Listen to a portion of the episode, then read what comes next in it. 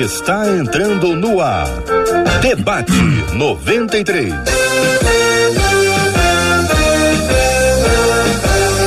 Realização 93 FM. Um oferecimento Pleno News. Notícias de verdade. Apresentação J.R. Vargas. Alô, meu irmão. Alô, minha irmã. Ah, que fala.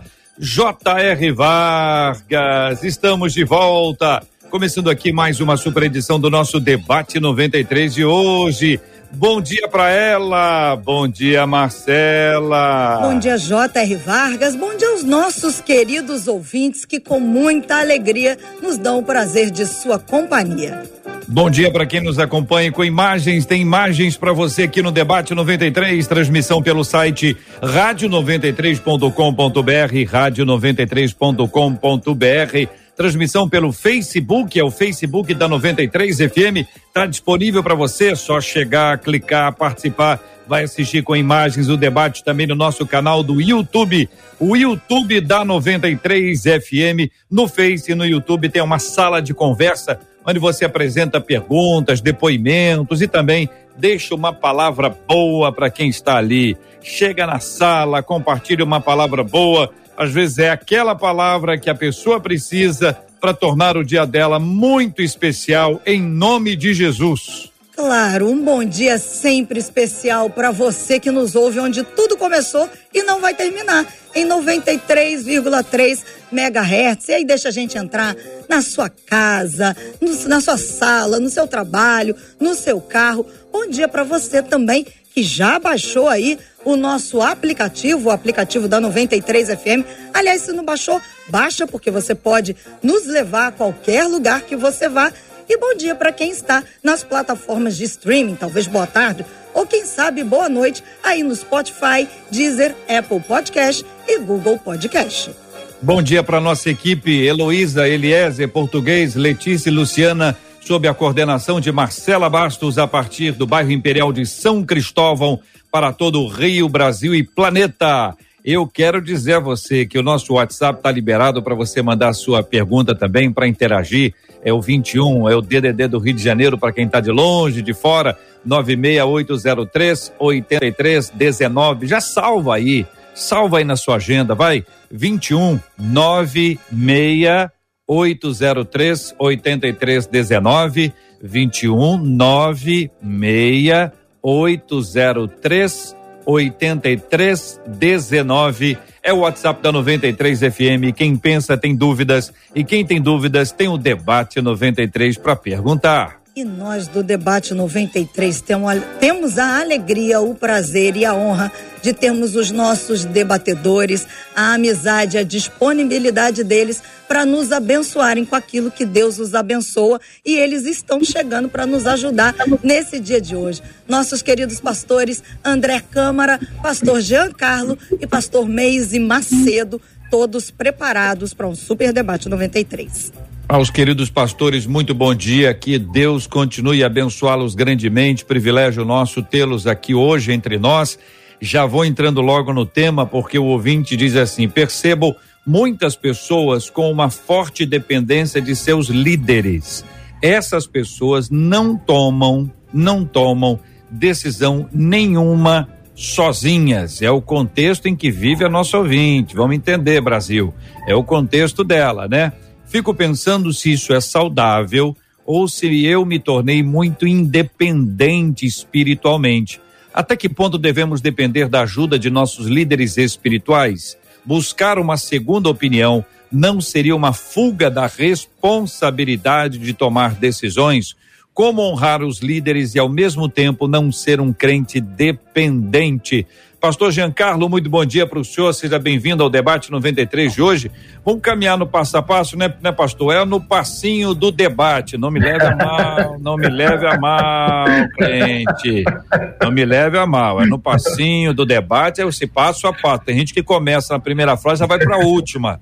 Então no passinho, no passinho. Esse ambiente aqui, que a nosso ouvinte descreve, né? forte dependência de seus líderes, pessoas que não tomam nenhuma decisão sozinhas. A pergunta para o senhor é: esse é um ambiente do ponto de vista espiritual saudável, é um ambiente adequado, pastor Giancarlo? Bom dia, JR, bom dia, Marcela, bom dia, pastor Mazi, bom dia, pastor André. Que alegria, que privilégio, que honra estar com vocês aqui e poder participar desse debate, ah, dessa conversa tão importante, importantíssima.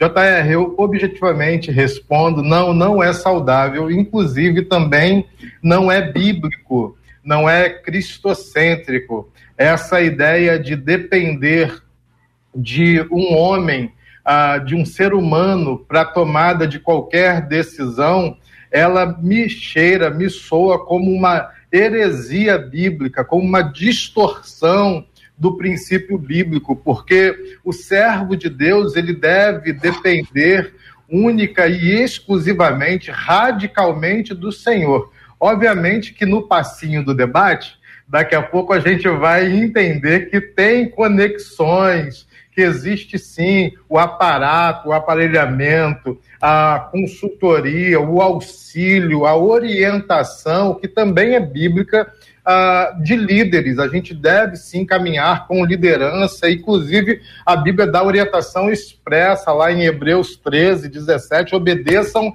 a seus líderes. O texto bíblico também, lá em Timóteo 5, ele diz: olha, os presbíteros, os pastores, os líderes que lideram bem devem ter dupla honra. Então, existe sim uma conversa a respeito de liderança, mas pontuo novamente aí ressalto, JR, que ah, depender, ah, submeter todas as suas decisões a um outro homem, a um outro ser humano, não é bíblico, inclusive não é saudável. Pastor André Câmara, muito bom dia, seja bem-vindo ao debate 93 de hoje. A pergunta é a mesma. E a sua opinião, pastor André?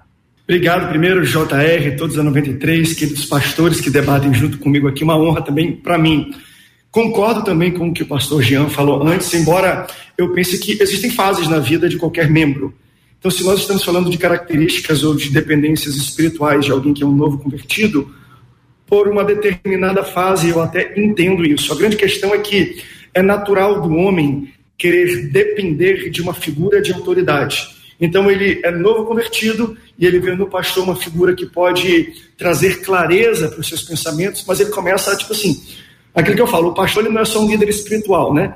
Ele, é, as pessoas falam, pastor, eu devo comprar uma tela, uma televisão LCD ou LED. Eu falei assim, olha, não sou vendedor de televisão não, mas a gente se torna, por alguma forma, um conselheiro de tudo na vida das pessoas. Eu entendo que existem pessoas que têm isso com naturalidade, mas nós, como pastores e líderes, devemos aprender até que ponto podemos manter isso ou devemos frear, para não trazer até para a nossa vida um incômodo e uma, uma, um papel que não é nosso. Por isso, eu continuo no debate e já coloco essas características que devemos pensar durante essa, essa conversa. Pastor Meise Macedo, muito bom dia, seja bem-vindo ao debate 93 de hoje. Pastor Meise, tendo ouvido o pastor Giancarlo e o pastor André Câmara, como se posiciona o senhor? Jota, eu vou na linha dos dois, quero agradecer a Deus por essa oportunidade maravilhosa estar tá aqui com o Jean, com o André. Deus abençoe a vida de vocês.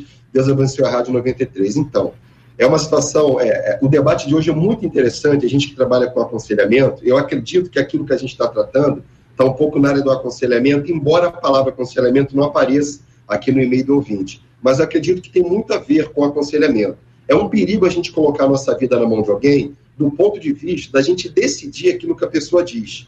Então, é, é, eu que trabalho com isso no dia a dia, Jota, talvez eu exerça muito mais aconselhamento no meu dia a dia do ministério do que qualquer outra coisa. Eu tenho muito cuidado com isso, porque nós, enquanto líderes, nós temos que ter muito cuidado para a gente não decidir por ninguém. Se você toma uma decisão por alguém e você acerta, vão te aplaudir.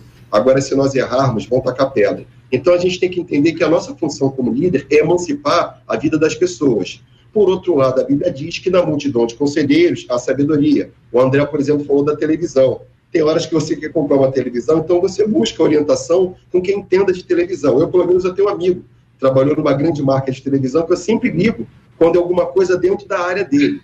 Então a gente tem que entender que a nossa função não é tomar decisão por ninguém. Agora, a gente pode sugerir caminhos de acordo com a palavra de Deus. Sugerir caminhos, acho que é a nossa função pastoral porque muita gente tem dúvida, precisa de uma orientação, de um aconselhamento, Mas o perigo dentro disso é chamada codependência emocional. É você colocar uma algema na pessoa e colocar no seu braço. Entender que você vai preencher o vazio da vida dela e que você vai suprir todas as expectativas. Isso é um perigo, porque nós líderes, às vezes, somos tentados a isso. E a gente tem que ter muito cuidado para que isso não aconteça no exercício da nossa liderança.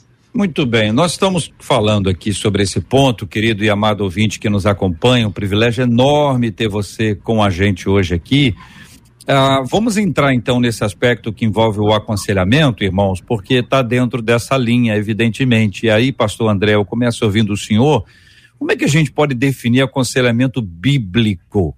Bíblico, porque aí, pastor André, o papel pastoral, né, ele está dentro desse campo do aconselhamento bíblico.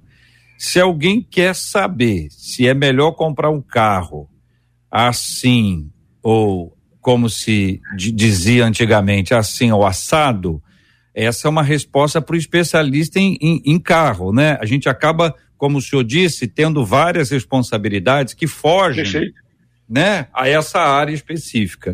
O que, que, que, que o senhor acha, pastor? É, primeiro, a gente tem que entender a, a lacuna que existe hoje sobre vozes de aconselhamento eh, no dia a dia, no mundo. Então as pessoas vão procurar num pastor, que é uma figura de autoridade, uma figura que passa credibilidade para eles, todos os tipos de pergunta. E nós, como pastores, temos que, nós que temos às vezes que limitar nas pessoas, olha, isso é uma questão pessoal sua, isso é uma decisão sua com a sua família. Eu entendo, estando aqui como pastores, que nós temos que aconselhá-los dentro daquilo que a Bíblia diz. A Bíblia, em Gálatas, diz o seguinte, que é muito interessante. Fala assim: enquanto o herdeiro é menino, em nada difere do servo. Mas ele é colocado debaixo de tutores e de curadores até o tempo designado pelo pai. A nossa postura como pastores é um aconselhamento que constrói a pessoa. Eu entendo que Deus dá os dons ministeriais para a igreja, apóstolos, pastores, mestres e por aí vai, para construir a igreja e construir as pessoas que lhe estão a nível espiritual e bíblico. Eu, como pastor, posso dar aconselhamento sobre o carro que a pessoa pode comprar? Claro que eu posso, como um amigo. A grande questão é que existem exageros de pessoas que falam todas as decisões que vocês precisam tomar, vocês precisam buscar, por exemplo, que para mim é erro, a Deus. Não é a Deus. Existem informações e decisões que nós temos que tomar no mundo natural. Tem um, um versículo que é muito interessante, que parece que não tem nada a ver com esse tema, mas fala assim, ó, aquilo que o ouvido não ouviu, aquilo que o olho não viu, aquilo que não subiu ao coração do homem, é o que Deus tem preparado para a sua igreja e ele tem revelado através do Espírito Santo. Então, esse versículo, JR, ele fala sobre sentidos: olho e ouvido e coração. Então ele fala assim: ó, existem coisas que o olho vê e te traz informações para tomada de decisão. Existem coisas que o ouvido ouve e ele te ajuda a tomar uh, decisões nesse sentido. Então, eu preciso buscar a Deus para tomar uma decisão que o meu ouvido me informa? Não. Eu não chego num buffet e falo, Senhor, eu vou comer carne ou frango. é o que o meu estômago pede. Senhor, eu vou usar uma camisa para o debate azul ou verde. Ei, o teu olho te informa esse tipo de coisa. Você não precisa buscar o pastor e nem o Espírito Santo para tomar esse, esse, esse tipo de decisão. Então, como é que eu devo buscar a Deus, ao pastor, para decisões? Para decisões onde o meu olho e o meu ouvido não me trazem informações necessárias para uma tomada de decisão. Nesses, então, eu devo buscar orientação bíblica e orientação espiritual. O Espírito Santo não vai me informar que roupa eu devo usar. É o meu olho que tem que me informar. Eu vou olhar no espelho e o meu olho vai falar: essa aqui está bonita, essa aqui não está. Então, aquilo que os meus sentidos conseguem me informar para uma tomada de decisão, aí eu não preciso de ajuda de ninguém. Agora, aquilo que o olho não vê, o que o ouvido não ouve e aquilo que não sobe ao coração do homem, ele revela pelo Espírito Santo.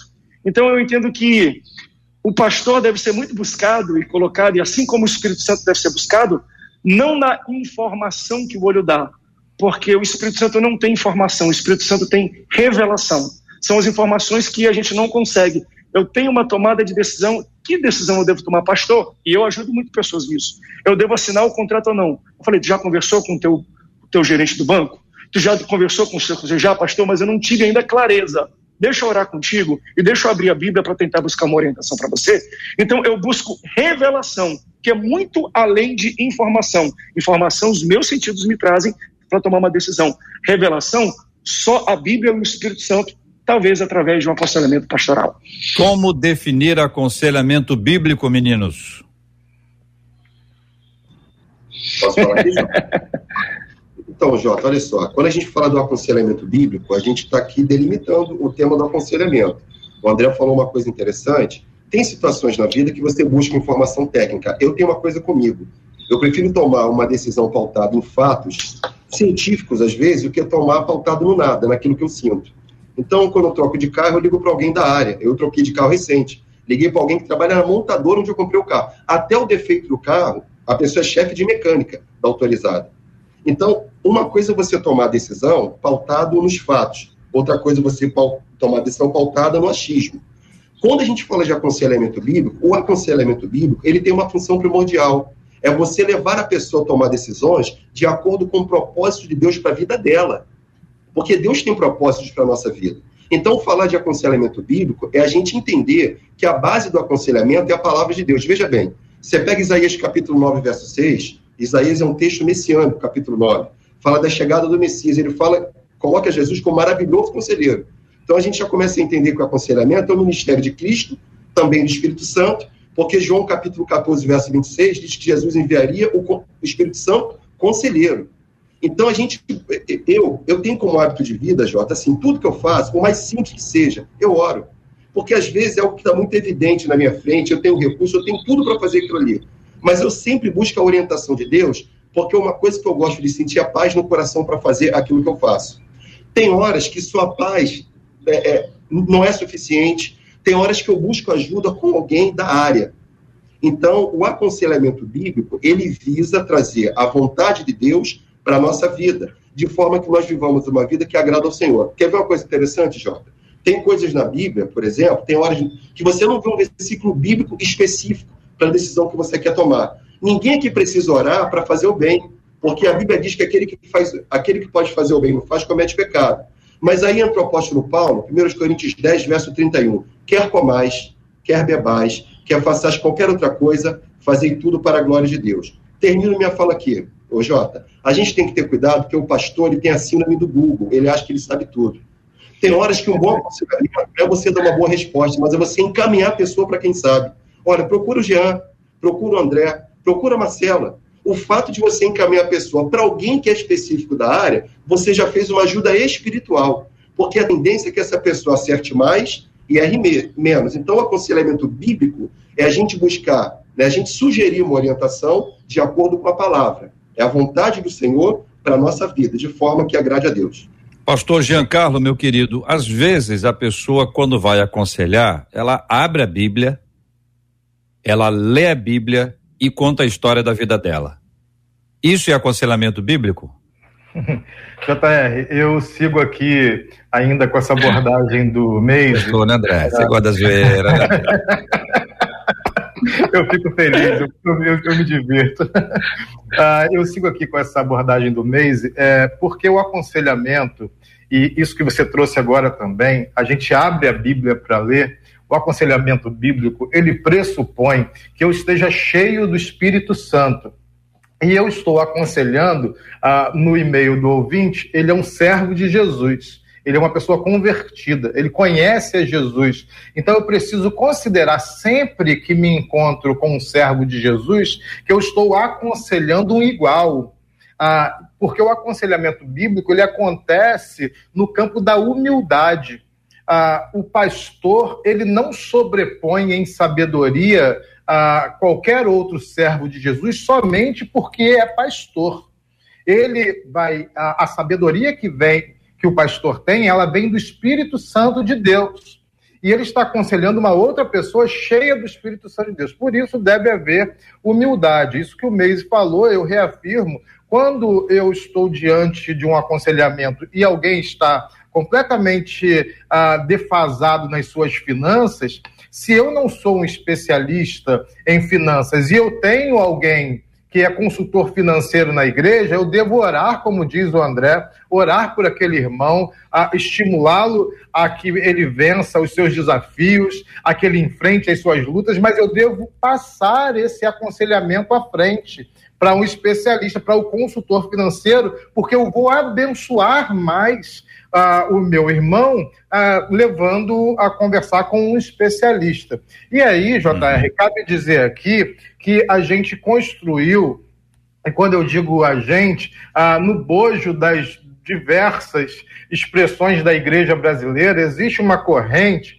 que a gente deve ver que construiu uma ideia de discipulado onde o discípulo é meu discípulo. Ah, ele é discípulo do mês, ele é discípulo do Jean, ele é discípulo do André, do JR, da Marcela. Na verdade, esse discipulado, onde eu considero o discípulo meu discípulo, não é o discipulado nem é o aconselhamento bíblico, porque todos somos discípulos de Jesus. Ele é o mestre. Ele é o Senhor. E aí, como os pastores já, diz, já disseram bem, ele é o conselheiro. O Espírito Santo é que faz essa função de convencer o homem dos caminhos errados para alcançar, então, nele os caminhos certos. O pastor tem sim o seu papel importantíssimo e é bíblico, de conduzir, de liderar, de apacentar. No entanto, JR, encerro hum. aqui, o pastor precisa ter humildade ah, para aconselhar qualquer irmão da igreja. Muito bem. É, não sei se os três companheiros têm, estão de acordo com essa ideia de que é possível, é possível, infelizmente, que a gente abra a Bíblia, leia a Bíblia e dê uma experiência nossa, ter uma perspectiva humana e não aquilo que a Bíblia diz. E o grande risco do aconselhamento, que parece bíblico, mas não é, por isso eu fiz questão de frisar o aconselhamento bíblico, ele é diferente do aconselhamento pastoral. E aí é pode ser uma questão de semântica, definição, mas quando a gente trata de aconselhamento bíblico, se alguém vai buscar você e você vai entregar um aconselhamento bíblico, é a Bíblia que nós damos. É como uma pessoa, eventualmente, que pode aconselhar alguém sem ter vivido essa experiência. Alguém que não tem filhos, por que, que alguém que não tem filhos não pode dar um aconselhamento fi, é, é, bíblico sobre paternidade? Sobre maternidade, se a base é a bíblica e não fundamentada na experiência, né? E de mais a mais, tem muitos pastores que entendem de números, mas alguns só entendem do livro. E olha lá, hein? E olha lá, do livro de números. E olha lá, que não é um livro assim dos mais conhecidos, não. Agora, o pastor Giancarlo trouxe uma perspectiva que eu vou ter que apresentar aos queridos irmãos. Primeiro aos Coríntios 11, versículo 1 vocês precisam explicar isso. E eu vou começar com Giancarlo mesmo, ele que embrulhou, que desembrulhe, né? Começar com ele, quando ele diz que nós somos discípulos de Jesus, e não discípulos do, do Giancarlo, do Meise, do André, da Marcela. Então, nós somos discípulos de Jesus. Aí a pessoa diz, mas pastor, lá em 1 Coríntios 11, 1 está dizendo, sede, Paulo dizendo, Sede meus imitadores, como também eu sou de Cristo. Explica bem isso aí, pastor. Uh, o apóstolo Paulo aqui traz uma perspectiva de uh, assumir a prática da, na vida cristã. Então, eh, normalmente, normalmente no texto bíblico, a gente eh, percebe que o texto aponta essencialmente para Jesus, até para a gente não correr aquele risco de dizer, ah, eu olhei, segui os homens, e aí eu patinei na vida, porque quando o homem caiu, eu me frustrei e fiquei ah, todo atrapalhado na minha fé. No entanto, aqui o apóstolo Paulo está dizendo o seguinte: todo cristão, e eu digo a partir de mim, o apóstolo Paulo diz, a partir da minha prática, eu digo, todo cristão deve servir como exemplo para que o outro encontre a Cristo.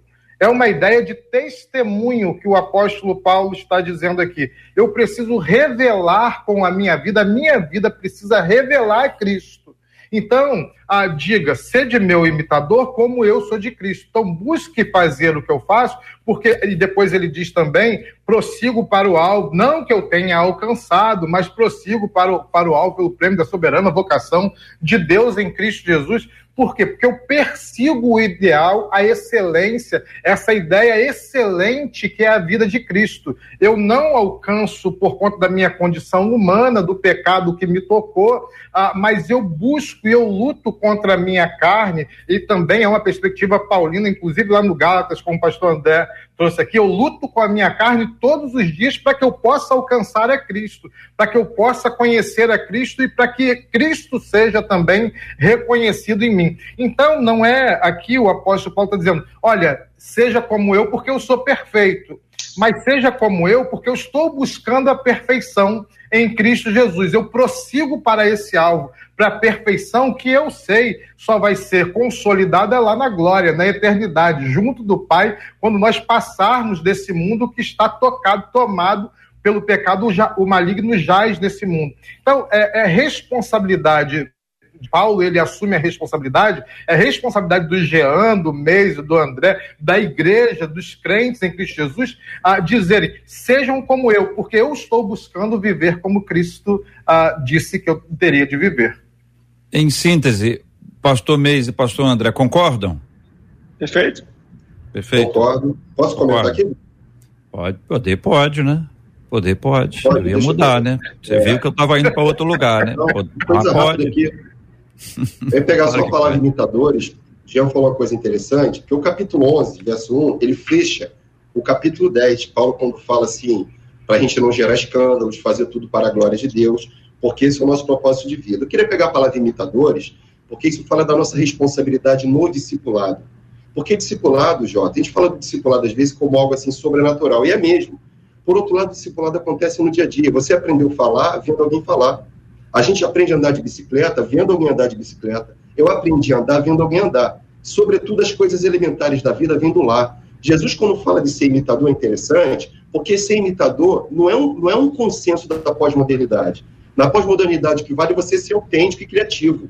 Só que no, no, na visão do texto, você tem que ser imitador. Ao invés de ser criativo, tem que ser imitativo. E Paulo está dizendo que nós temos que imitar a Cristo. Perceba, Corinto, nem todo mundo conhecia Jesus. A carta foi escrita para a igreja, mas era uma cidade idólatra. Então, a igreja que vivia naquela cidade deveria ser um farol por de fora, imitando a Cristo no modo de viver. Porque eu acredito que a gente está aqui na Terra se preparando para a eternidade. Então, a gente tem que evidenciar o reino de Deus no modo como a gente vive, imitando a Cristo. Porque a gente quer uma igreja criativa, um pastor criativo, uma palavra criativa, mas às vezes, na muita criatividade, não tem nada de Jesus. Só queria apontar isso aqui. Muito bem. Então, imaginando, pastor André, que existe uma fila, então, ao invés de estarmos atrás de Paulo, nós estamos ao lado dele, todos nós imitando a Cristo, seguindo a Jesus. Agora, voltando no mesmo texto, André, uhum. você agora, hein, irmão? Claro. Ah, no capítulo 3, no capítulo 3 agora, do mesmo livro, capítulo 3, versículo 4 em diante, né? Quando, pois, alguém diz, eu sou de Paulo, e outro, eu de Apolo, não é evidente que andais segundo os homens? Quem é Apolo? E quem é Paulo? Servos por meio de quem crestes, isto conforme o Senhor concedeu a cada um. Eu plantei, Apolo regou, mas o crescimento veio de Deus. De modo que nem o que planta é alguma coisa, nem o que rega, mas Deus que dá o crescimento. Como é que esse texto nos posiciona quanto à questão do discipulado, da imitação, e acaba que na comunidade pode haver esse tipo de disputa, como havia em Corinto. Na verdade, quem é Paulo e Apolo nos dias de hoje são as denominações. Eu sou da igreja X, a minha igreja é Y, e nós, é, nós vestimos a camisa do ministério local ao invés da camisa do corpo de Cristo, aquilo que ele veio fazer. E me deixa até antecipar, e entrando nessa pergunta que você me fez agora, sobre a questão de imitador, imitador não quer dizer dependente. Ah, o, o, próprio Jesus passa nos evangelhos, ele vê que os seus discípulos não conseguem expulsar um demônio de um menino. A fala de Jesus é muito interessante naquele momento. Jesus chega e expulsa imediatamente. Olha o que Jesus fala: Até quando eu precisarei estar com vocês? Jesus já denuncia aqui, ó. Eu não vou ficar muito tempo aqui, não vocês não podem ficar dependentes de mim para fazer tudo, não. Está na hora de vocês começarem a trabalhar. Não fiquem pensando que eu vou fazer tudo por vocês. Tanto que quando Jesus sobe, fala: é bom que eu vá. né? Porque se eu ficar aqui, vocês vão ficar dependendo de mim. O Espírito Santo vai habitar dentro de mim. É bom que eu vá, porque quando eu for, o Espírito que está dentro de mim vai para dentro de vocês. Então vocês não serão mais dependentes da minha pessoa, mas vocês começarão a me imitar no espírito que eu vou derramar dentro de vocês. Então, é muito interessante a gente deixar isso claro. Imitar alguém não quer dizer que nós somos dependentes dela. E Jesus deixa, Jesus não nos fez para ser dependente. Olha que interessante. Jesus não nos fez para ser dependentes dele aqui na terra. Ele falou: vocês, não, vocês farão obras iguais e maiores. Então, vocês vão muito além daquilo que eu fiz. Então, é interessante a gente entender disso também. Assim como o Filho de Deus que veio para cá falou: não sejam dependentes da minha oração, que eu expulse demônios, nós, como pastores, estamos fazendo o que com os nossos membros? Eles são dependentes da nossa oração forte, são dependentes do culto de libertação nosso, são dependentes das nossas imposições de mãos. Então, nós estamos, na verdade, formando uma escola de Paulos e Apolos, ou de pessoas que se dizem sou de Paulo, outra de Apolo, pelo nosso posicionamento. O posicionamento de Jesus é com, totalmente averso a isso. Ele falou: ó, não depende de mim, não. Eu vou embora daqui a pouco. Eu não vou ficar muito tempo com vocês, não. Então tá na hora de vocês criarem maturidade espiritual e de vocês começarem a me imitar ao invés de esperar que eu faça tudo por vocês. Aí o pastor Giancarlo, onde é que entra o Espírito Santo aí? É, Espírito... Nessa linha, nessa linha, vai na sequência. Então, a, o JR, só, só uma questão aqui é, para poder introduzir essa fala do Espírito Santo, é dizer que depender, não depender humanamente, né, pastor? De Jesus, não depender humanamente de Jesus, mas depender radicalmente de Jesus enquanto Senhor e Salvador, porque isso é a base da nossa fé. Então a gente vive em Cristo, a gente converge em Cristo, a gente desenvolve em Cristo. E aí, é, JR, o Espírito Santo, ele habilita com dons todos os crentes. Isso é, é preciso dizer. O, o, Espírito Santo habilita com dons todos os crentes. Então, quando você diz, traz o texto aqui, não sou de Paulo, não, não sou de Apolo, ah, um planta, outro rega, mas é Deus quem dá o crescimento, ah, é justamente apontando para a obra, a obra da igreja não é a obra dos pastores, a obra da igreja não é a obra dos crentes, a obra da igreja é a obra do Espírito Santo. O Espírito Santo está em missão, Deus está em missão. Nós somos instrumentos dessa missão que Deus está fazendo no mundo. Então, por isso, a gente não deve secularizar a obra da igreja, a ação da igreja, porque tantas vezes a gente seculariza a ação da igreja dizendo: não, a igreja resolve. É, Sabe, JR, eu, eu, conversei com um sociólogo europeu e eu queria trazer isso aqui, e ele diz assim: a igreja da Europa durante 19 anos dominou na Europa, ela teve supremacia, ela caiu, a igreja faliu quando ela achou que era tudo sobre ela e não mais sobre Jesus, não mais sobre o Espírito Santo. Por isso a gente não pode imaginar, supor ou praticar uma fé esvaziada em nós mesmos, mas sempre cheios do Espírito Santo.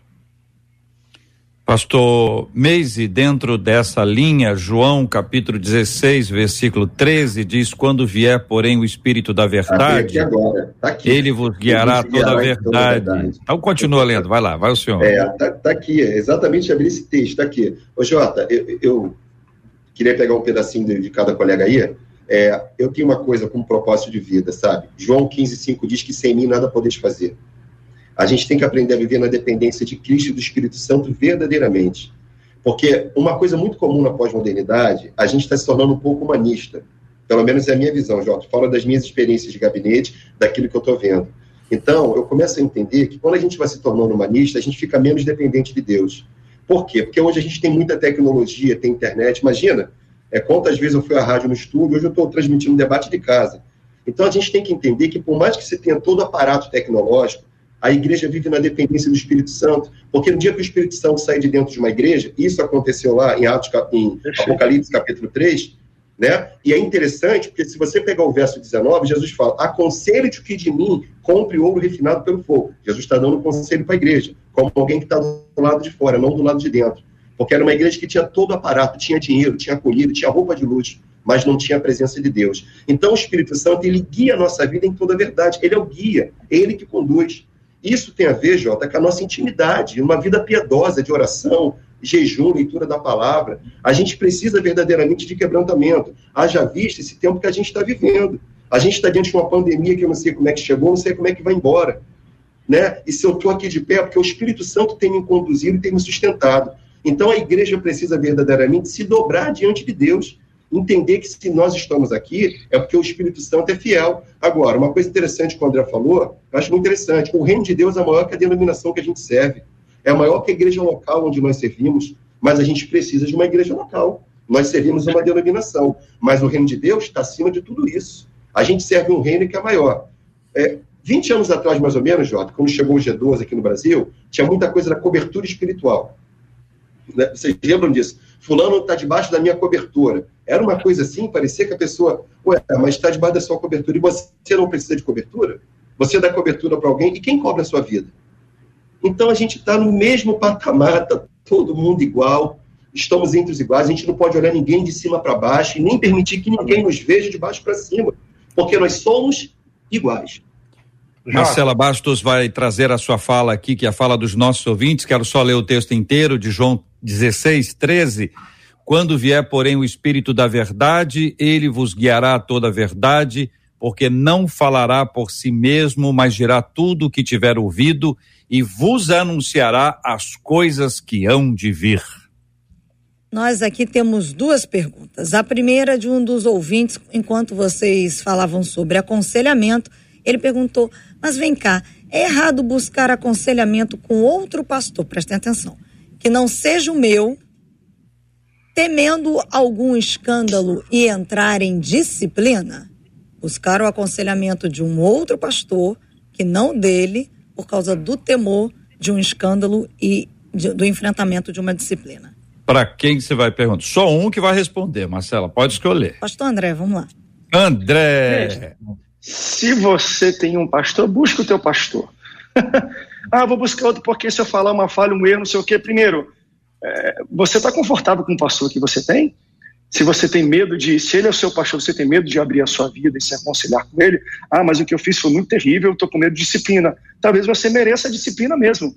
Então, como é que você vai crescer como membro se você não é disciplinado? Novamente eu falo, volto para Gálatas. Enquanto o herdeiro é menino, de nada ele difere do servo, do escravo. Ou seja, ele é dono de tudo, mas ele não vive nada, ele não, não tem aquilo que ele herdou, por quê?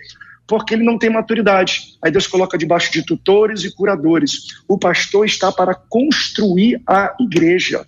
Então você não amadurece dentro de uma igreja local se você não for disciplinado, tratado pelo seu pastor. O Deus coloca tutores, curadores, vozes de sabedoria? Ouça, eu também tenho muita dificuldade de usar cobertura espiritual. Vindo de uma raiz assembleana, a gente não tem muito isso. Mas uma voz de sabedoria, uma voz de aconselhamento sobre a sua vida, para construir e amadurecer você. Como é que você vai ser amadurecido? Fugindo de consequências dos atos ruins ou errados que você faz. Se você acha que você vai ser disciplinado pelo seu pastor, você deve buscar ele, porque disciplina vai ser bom para você, para você amadurecer e você ver você poder receber a sua herança. Senão você vai ser sempre um menino fugindo das consequências dos seus atos. E é para correção, é para instrução, vai ajudar. É? Marcela. Outra pergunta aqui é a seguinte: e pastores, como é que a gente faz quando a gente percebe que os nossos líderes gostam de criar esse laço de dependência? São eles que impõem esse laço de dependência. O que fazer? Hum. Pastor Quem? Jean, Pastor Meisa, Pastor André também quer falar, então. Jean, tá Jean tá um cara de bravo. Essa é a centralidade. Tá bom, eu, tô, centralidade eu tô chateado, eu tô chateado, já tá. Uh, Gálatas 2,20 diz assim: uh, fui crucificado com Cristo, assim já não sou eu quem vive, mas Cristo vive em mim. Essa é uma ideia libertadora, JR, libertadora. Cristo vive em mim. É óbvio que a gente precisa sim de vínculos com lideranças, mas lideranças saudáveis. E eu quero dizer uma coisa aqui sobre essa pergunta do ouvinte, JR, que é o seguinte: a maioria das relações pastor-igreja são relações sistêmicas e não relações unilaterais. Então, a gente pega uma pergunta que traz uma, uma, uma relação de um ponto de vista só, mas a maioria são sistêmicas. Há igrejas que precisam que os seus líderes sejam controladores, há pastores que gostam de controlar. Às vezes eles se encontram e às vezes eles se desentendem. Então é preciso pensar é preciso pensar também o quanto que eu não estou provocando há anos no meu líder que ele se torne uma pessoa controladora. Porque à mesma medida que o pastor influencia a igreja, a igreja influencia o pastor. Essa é uma relação de troca é uma construção que não é unilateral. Mas, como a gente precisa responder, eu preciso denunciar, dizer o seguinte: ah, não é bíblico, não é bíblico que a igreja tenha um pastor controlador, assim como não é bíblico também que a igreja seja uma castradora, uma, uma igreja que fira os seus pastores, porque assim como existem, ah, e obviamente, me permita só, só, só, só sair aqui ó, um pouquinho da linha JR, me deixa só um segundinho eu já volto. É, assim como existem pastores que exercem a liderança, o pastoreio, o discipulado de maneira equivocada, existem igrejas também que não ah, se comportam como igreja de Jesus, mas estão o tempo todo afligindo os seus líderes e criando essa relação de tensão. Porque o que eu vejo aqui nessa pergunta que a Marcela trouxe é que esse, essa pessoa está assustadíssima. Puxa vida, eu estou olhando para alguém que está acabando com o meu direito de pensar, com o meu direito de decidir, com o meu direito de viver o evangelho genuíno de Jesus, porque no evangelho genuíno de Jesus essa ideia não existe. No Evangelho de, Genuíno de Jesus, o Espírito Santo, ele nos orienta, o Espírito Santo nos coordena, ele é o dirigente e Cristo está em mim, porque eu já fui crucificado com Cristo. Pastor Meise, queremos ouvi-lo também sobre esse assunto, antes só pontuando que eventualmente numa comunidade onde a pessoa está inserida, ela é ovelha de alguém que age assim. E ela pode estar tá ouvindo a gente e falar assim, meu pastor, minha pastor está todo mundo errado, viu gente? Olha aí, ó, hashtag, pastor tá errado. E, é, e isso pode criar um ambiente que não é um ambiente que a gente quer. Perfeito. Então, só uma palavra é, de carinho para os ouvintes, dizer o seguinte, olha, às vezes você pode estar dizendo, puxa vida, meus líderes eles agem assim, eu acho que eles estão errados, estou ouvindo aqui. É hora de orar por esse assunto. Amém. E não de brigar rebeldia não tem lugar nesse, nesse, nessa, nesse papo nosso aqui, não. Amém. Isso aqui não é uma conversa de rebeldia. A fala do pastor Giancarlo é fala para o pastor: pastor, cuidado, não centralize, não faça isso, pastor, porque às vezes o pastor precisa ouvir isso. Agora, isso é conversa de pastor para pastor. O Jean Carlos é pastor há pelo menos 40 anos. Ele parece assim novo, mas ele é bem experiente, entendeu? Então é o seguinte, segura aí, tá ouvindo, porque às vezes a gente se enche assim de autoridade, né, com base na autoridade alheia e traz uma palavra que é dura. Às vezes uma palavra até de vingança. Só estava esperando a hora. Só estava esperando uma oportunidade. E não é isso que está sendo orientado aqui. Amém. Na igreja, ainda que a gente tenha divergência, a gente age com muito amor, com muito respeito e debaixo de oração. Cuidado para não voar em cima de alguém depois, né, antes de ouvir a voz de Deus dizendo que é para você lavar os pés e não voar no pescoço. Lavar os pés é mais difícil, voar no pescoço é mais legal. Hã? É ou não é? Lavar os pés mas é isso que o mestre fez. Então, Pastor Meise. Ô Jota, é, eu penso, pelo que eu observo, às vezes é um sistema que se alimenta do outro. Você tem uma codependência do líder e do liderado. Se você tem um sistema que se alimenta do outro, esse é o, esse é o, é o veneno perfeito. Porque você tem uma pessoa que tem necessidade da codependência do líder e o líder tem a necessidade de dizer que ele tomou decisão pela pessoa, que ele é cobertura espiritual. Então, se a pessoa na condição de ovelha tem essa consciência de que o seu líder é uma pessoa centralizadora que quer decidir por ele, aí você tem que entender que você, as pessoas só fazem por você aquilo que você permite. Você não tem que ser rebelde, você não tem que ser uma pessoa assim brigona, mas não permita também que a sua vida seja colocada na mão dos outros. Eu, eu entendo que eu tenho responsabilidade com a minha vida. A Bíblia diz que cada um vai dar conta de si mesmo. Então, buscar orientação com o líder é algo saudável e é louvável. Agora, em relação ao líder, o líder tem que ter muito cuidado, porque às vezes ele tem uma certa necessidade. Isso começa da agenda, Jota. Se, se eu chegar no público e falar assim, olha, cheguei dos Estados Unidos hoje, amanhã eu estou indo para a China, prego no Canadá semana que vem, para quem está sentado no banco, isso dá para mim um certo senso de importância. Aí o outro tem a agenda vazia e fala, meu Deus, eu não sou ninguém na fila do pão. Então, às vezes, essa codependência fica muito clara através do nosso discurso, do nosso comportamento. E a gente gera esse sentimento no coração das ovelhas. Queria terminar minha fala aqui, Jota, lendo 1 Pedro capítulo 5, verso 2. Pastoreie o rebanho de Deus que está aos seus cuidados. Orem por ele, não por obrigação, mas de livre vontade, como Deus quer. Não façam isso por ganância, mas com o desejo de servir. Não hajam como dominadores dos que foram confiados a vocês, mas como exemplos para o rebanho. Isso é um texto clássico. Então a gente tem que, ter, tem que ser exemplo para o rebanho. Entenda você, líder, cuidado com o conceito de sucesso, que a gente conceito de sucesso é porque você tem mil pessoas debaixo da sua cobertura, e isso não é sucesso, às vezes é fracasso. Pastor André, vou convidar o senhor para iniciar aí onde o senhor está tá querendo iniciar, mas depois o senhor ir para outro lugar. Vou botar na tela aqui para o senhor não, não, não esquecer, os nossos ouvintes também acompanharem. Como saber a hora de buscarmos o aconselhamento bíblico? Aí a gente volta para o povo, tá? Prossegue na sua linha, depois você faz aí a volta para a gente tá. re responder enfaticamente, para as pessoas saberem assim, qual é a hora. Tá certo. Não, para mim, qual é a hora de buscarmos aconselhamento bíblico? Agora, já respondi. é agora. Eu acho que sempre é o primeiro, mas me deixa só voltar sobre essa situação da, do sistema, foi muito bem colocado pelos pastores, que é um sistema que é retroalimentado. O pastor depende das ovelhas, elas dependem do pastor, e eles criam um vínculo. Entenda que, é, dependendo da situação, e aí eu vou falar sobre um caso real, é, não vejo erro. O, o grande erro para mim acontece no momento que o pastor requer reconhecimento de um, de um membro da qual ele não exerce o papel. Exemplo, a minha esposa morou muito tempo nos Estados Unidos. Pastor nos Estados Unidos não é só pastor. Ele é ajudante de imigração, ajuda a tirar carteira de motorista, a comprar carro, a achar casa. Por quê? Porque é natural alguém que chega sem vínculos familiares, encontra numa igreja e fala: vão me ajudar. Então, o papel que aquele, que aquele cidadão tem na vida da pessoa vai muito além.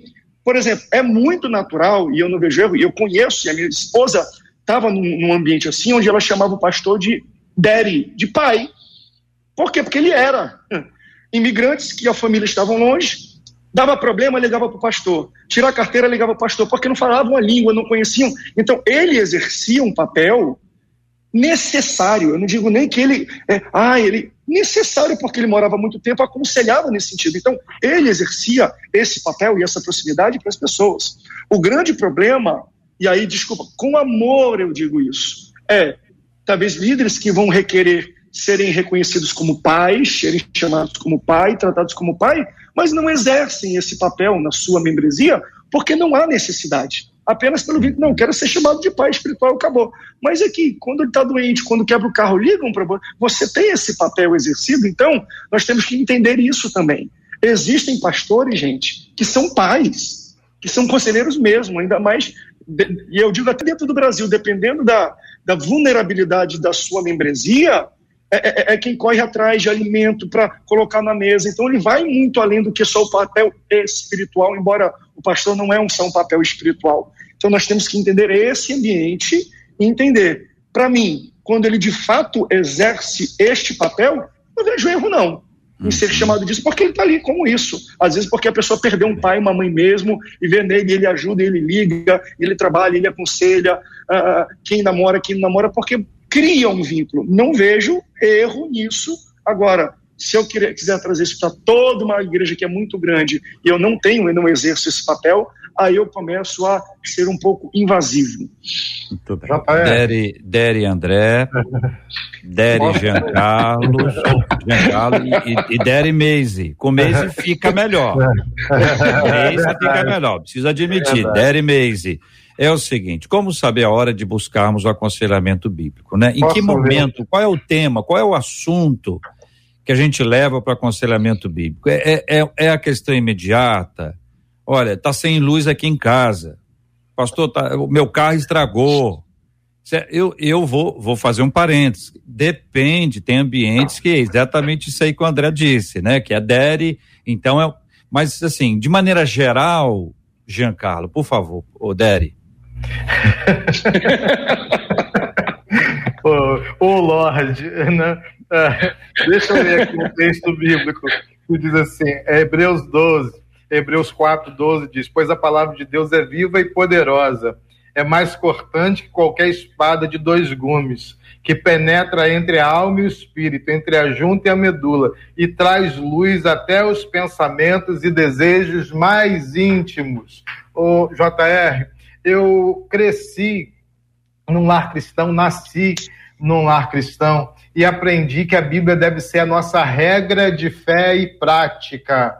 Ah, isso é uma verdade que todo cristão deve assumir a Bíblia como regra de fé e prática. Então, a gente sempre busca a palavra de Deus, mesmo como uma bússola, como uma orientação para qualquer caminho que a gente vai tomar, que a gente vai tomar. Normalmente a turma diz assim: quando o pastor está por plantar uma igreja, ou para transicionar no ministério, ou para começar alguma coisa, as pessoas dizem assim: ah, pastor, tem que orar muito para decidir se é ou não vontade de Deus, tem que ler a palavra para entender se realmente ah, isso é vontade de Deus para sua vida. Só que a maioria das pessoas que dizem que o pastor tem que ler a Bíblia para tomar as suas decisões, não leem a Bíblia ao tomar as suas decisões com seu emprego, com o colégio dos filhos. Ah, então eu entendo que a vida do cristão ela tem uma regra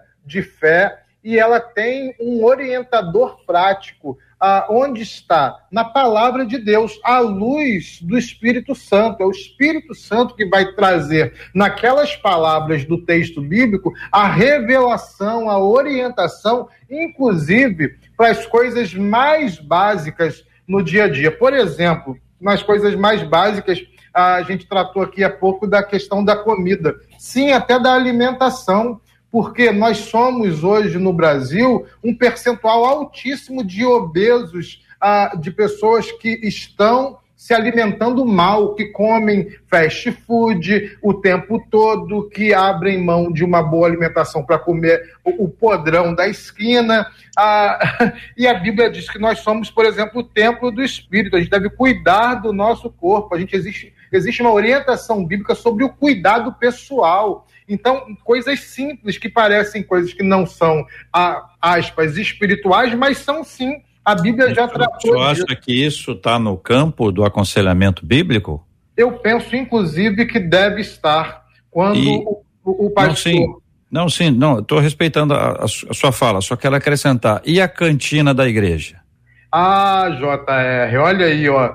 É, você meu. agora me colocou, né? Embrulhou, tem que desembrulhar o pacotinho. Você agora me colocou, né? Então, inclusive na cantina da igreja, que é alguma, alguma coisa que eu preciso ai, aqui da mão afirmatória, nós não ainda tomamos é... essa decisão, é preciso Tem cada gente... salada sensacional, é, em tem, forma né? de coxinha, em forma de hambúrguer, hein? É, parece... Me deu fome parece que é uma coisa uh, que não tem sentido no, no, aconselhamento bíblico, mas tem muito sentido. Uh, e, e, inclusive, nas nossas igrejas, tem pessoas morrendo porque uh, abrem mão de tomarem cuidado com a sua alimentação. Não estou aqui considerando as pessoas que passam necessidade e as pessoas que têm que se alimentar com o que têm. Nós respeitamos e até ah, ajudamos naquilo que podemos. Sempre a igreja é mesmo um instrumento de ajuda. Mas. Entendendo bem, pastor Giancarlo, o senhor está tá dizendo na sua fala que todo o aconselhamento passa também por essa área. E até para quem não sabe, a alimentação saudável, em muitos casos, é mais barata. Perfeito. Ela é mais econômica, porque você Perfeito. acha folha em qualquer lugar aí num preço razoável. E quando o, o, o tomate está caro, né, tem outro lá que está um outro preço mais acessível.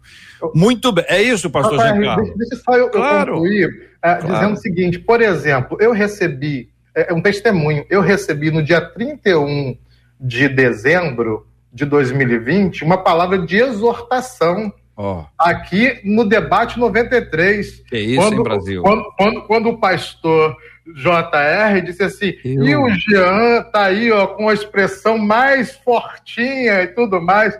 E aí, eu aquilo. Não falaria isso, eu. aquilo, aquilo me despertou. E eu tenho feito atividade física e oh, controlado a minha alimentação desde o dia 1 de janeiro. Do dia 1 de janeiro para cá, JR, eu perdi 17 quilos ah, estou aí. muito mais saudável. Então veja que, às vezes, uma palavra de exortação, às vezes um, um confronto sobre a prática, a gente muda tudo. Muda mesmo. Olha. Então, o aconselhamento bíblico, ele, ele sempre vai gerar confronto, trans, transformação, arrependimento, porque é isso que o texto bíblico produz, né? Olha, dos testemunhos que eu já ouvi aqui, esse é o primeiro nessa linha.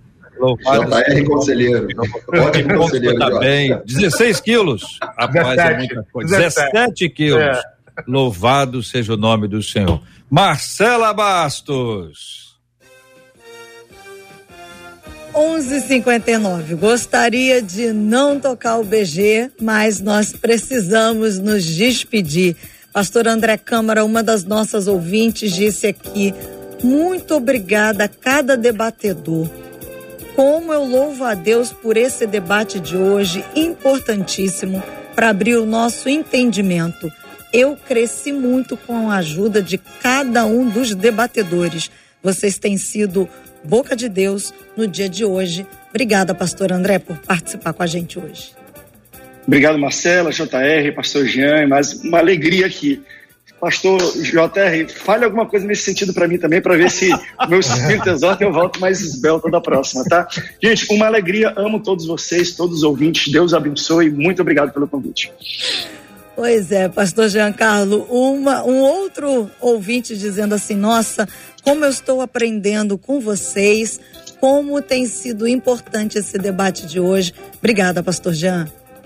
Ah, Marcela, JR, para mim é sempre um privilégio, uma honra, uma alegria participar aqui, porque eu entendo mesmo esse ministério da proclamação através do debate 93 FM. Quero só, JR, mandar um beijo aqui para Vivian, para minha esposa, uh, e mandar um beijo para nossa igreja batista local, porque ele sempre diz, pastor, não mandou beijo pra gente. E da última vez a Vivian falou, não mandou beijo para mim. Aqui o beijo da minha esposa lindíssima.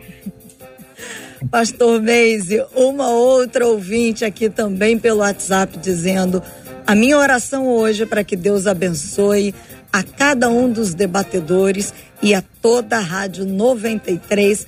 Obrigada, viu, pastor? Muito obrigada por estar com a gente. Amém. Quero dizer para essa ouvinte, não deixa de orar por nós não, tá? Nós precisamos da sua oração, muito vai nos abençoar. Eu quero agradecer a Deus a oportunidade, ao Jota, a mesa seleta, a Marcelo. Quero mandar um abraço aqui para o meu pastor, o pastor João Emílio, que é um ótimo conselheiro para a minha vida. Minha esposa também tem feito esse papel no meu dia a dia.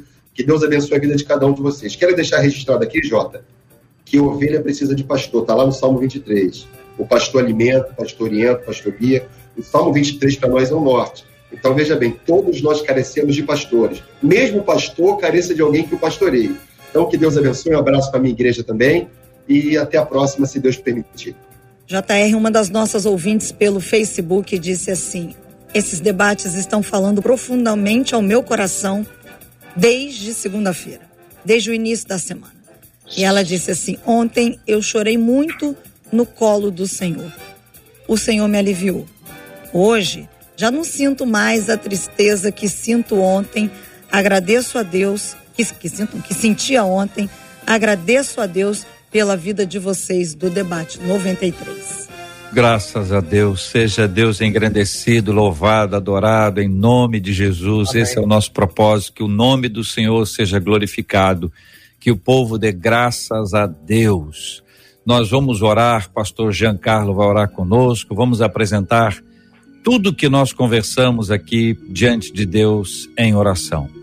Continuamos a orar pela cura dos enfermos, pelo consolo aos corações enlutados, pelo fim da pandemia, em nome de Jesus. Senhor Deus, amado Pai, nós estamos aqui, Senhor, na tua presença. É a tua igreja que se reúne aqui, ó Deus, nessa roda de conversa, nessa sala de conversa ó Deus, para clamar agora ao Senhor, pela tua misericórdia sobre a nossa nação e sobre o mundo, ó Pai. Senhor, nós pedimos que o teu Espírito visite, ó Deus, pessoas em todos os cantos dessa nação, onde esse debate, ó Deus, foi ouvido. Ó Deus, que o teu Espírito consolador e conselheiro toque no coração de pastores, de líderes, de irmãos, de irmãs. Ó Deus, e que haja agora, nessa manhã, ainda nesse início de tarde, uma transformação nas relações, ó Deus. Que a igreja de Jesus seja cada vez mais saudável nas relações. Pastores tenham um coração abençoador, assim como irmãos tenham um coração abençoador. Pai, nós rogamos ainda, pedimos ao Senhor, clamamos, intercedemos, ó Pai. Ó Deus, pela cura da nossa nação, Deus, pelo fim da pandemia. Senhor, essas pessoas que estão agora, ó Deus, num leito, com dificuldade de respirar, sopra, Senhor, com o teu espírito, fôlego de vida, ó Pai, em nome de Jesus. Senhor, pessoas que estão com o coração agora triste, enlutados, ó Deus, pela perda de ente queridos, conforta esses corações e dá, Senhor, que o teu povo experimente, ó Pai, um milagre da parte do Senhor.